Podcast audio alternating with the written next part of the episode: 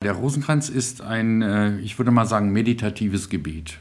Ist ja entstanden Anfang der Neuzeit oder auch, hat schon Wurzeln auch im Mittelalter, ist sozusagen das Gebet des Volkes, würde ich mal sagen, für die Laien und Laien, dass sie sozusagen ein geistliches Leben führen können. Sagt Pfarrer Matthias Leineweber von der Rosenkranzbruderschaft Würzburg.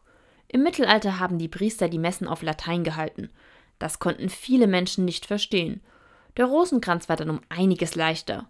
Über die Jahre haben sich verschiedene Rosenkränze entwickelt. Da gab es den schmerzhaften Rosenkranz über die Leidensgeschichte, dann den äh, glorreichen Rosenkranz über die Heilsgeheimnisse der Auferstehung und Himmelfahrt und dann den freudenreichen Rosenkranz über die Heilsgeheimnisse der Inkarnation, also der Menschwerdung Gottes. Und es gibt noch mehr. Das Gebet ist auch bekannt, weil es dazu eine gleichnamige Kette gibt. Sie hilft auch, sich den Ablauf des Rosenkranzes zu merken. Der Ablauf ist eigentlich äh, festgelegt durch die einzelnen Gebetsperlen, die an dem Rosenkranz sind. Man beginnt mit dem Glaubensbekenntnis und jede Perle hat eine Bedeutung. Also entweder ein Vaterunser oder ein Ave Maria. Durch den Rosenkranz weiß man also ganz genau, welches Gebet gerade an der Reihe ist.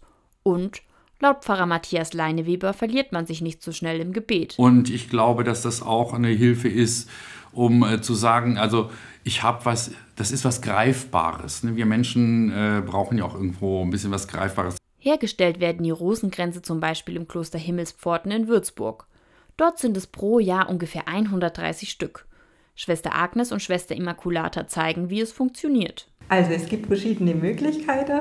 Bei uns werden die hauptsächlich geknüpft auf Schnur, aber manche werden auch gekettelt, da wird dann ein Draht dazu benutzt. Schwester Agnes nutzt zum Ketten eine Zange und biegt hinter und vor den Perlen Ösen aus dem Draht.